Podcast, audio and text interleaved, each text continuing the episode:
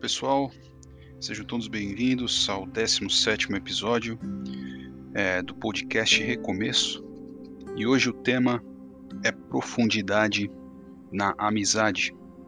Eu gostaria de ler com vocês o capítulo 5 de Lucas, a partir do versículo 17, que diz assim: Certo dia, quando ele ensinava, estavam sentados ali fariseus e mestres da lei, procedentes de todos os povoados da Galiléia, da Judéia e de Jerusalém.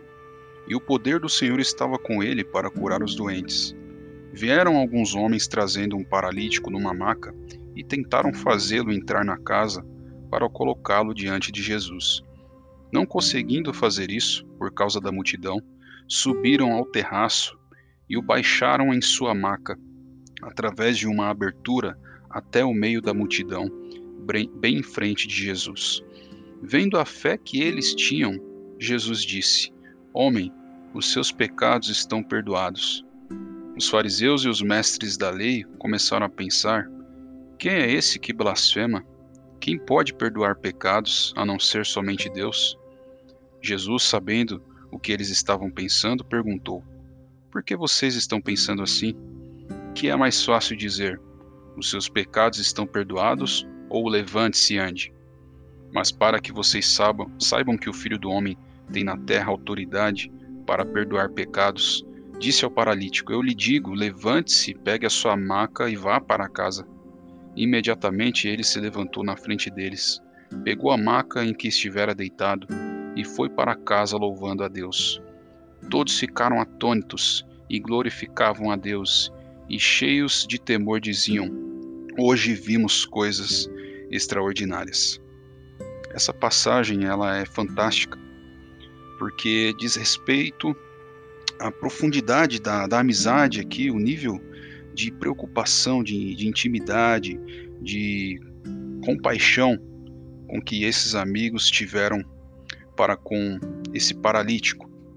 E nós vemos que esse paralítico realmente ele tinha amigos é, verdadeiros, amigos que, não importando a sua situação, não deixaram de estar do lado dele, é, não importando as suas condições, ainda se mantinham ali fiéis, se mantinham leais a, na amizade, no companheirismo. E ao perceber que Jesus estava naquela cidade ali, é, curando né, várias pessoas, e ali pregando a palavra, esses amigos eles fizeram de tudo para levar ele até Jesus. Ele estava ali numa maca, tentaram entrar nessa casa, mas devido a essa multidão não foi possível entrar ali pela porta, né? E olha que interessante, esses amigos eles fazem algo aqui que poucas pessoas hoje fariam.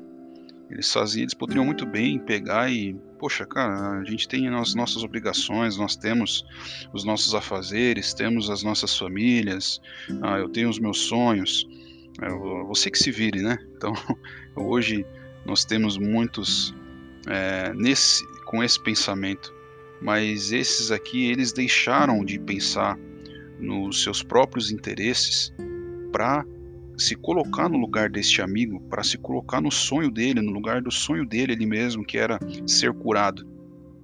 E a atitude deles é fazer o seguinte: é não medir esforços.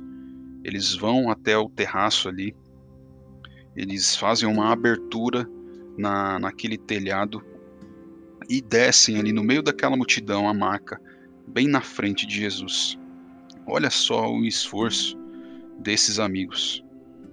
É, eu oro para que nós tenhamos, né, que nós sejamos esse tipo de, de amigos, que nós sejamos esse tipo de, de pessoas, pessoas que não medem esforços para ajudar o outro, em que independente da resposta, independente de ser recíproco ou não, independente de você ter a mesma atitude em resposta, que você seja é, tão leal a esse nível, de ter um esforço tão grande, de Jesus olhar e, e, ver, verificar e dizer a eles: Jesus, vendo a fé que eles tinham, Jesus ele olhou aqui para a fé dos amigos desse homem paralítico.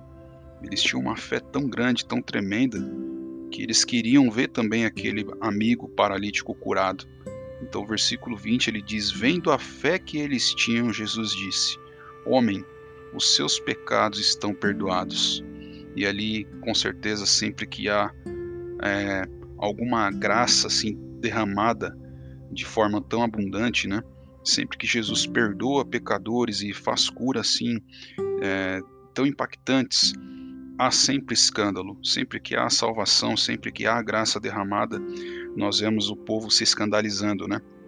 E o povo aqui, os fariseus, os mestres, eles começaram, poxa, quem é esse que blasfema? Quem pode perdoar pecados? Eles mal eles sabiam que ali era o próprio Filho de Deus.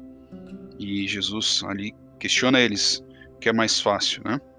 Dizer, levante-se, anda, os seus pecados estão perdoados.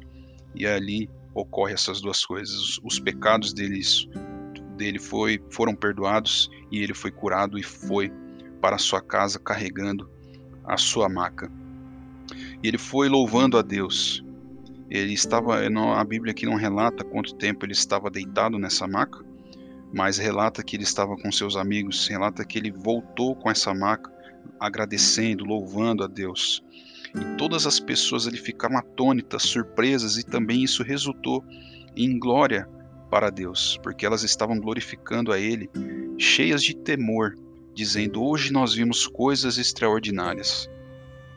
Eu acredito que uma das lições mais importantes que nós podemos tirar daqui é que a nossa lealdade, o nosso amor, a nossa compaixão, elas sejam com esses objetivos de tão somente dar glórias a Deus, que as pessoas vejam é, em nosso ser, em nosso agir, em nossas atitudes, em nosso caráter, atitudes em que elas virem-se para Deus e, e se encham de temor e que elas possam glorificar a Deus a cada dia mais e mais por esses acontecimentos. Então, que nós sejamos amigos, que sejamos pessoas profundas nos relacionamentos e que nós sejamos essas testemunhas eficazes para que Jesus olhe a nossa fé e diga o quão grande ela é e o quão ela pode ajudar outras pessoas.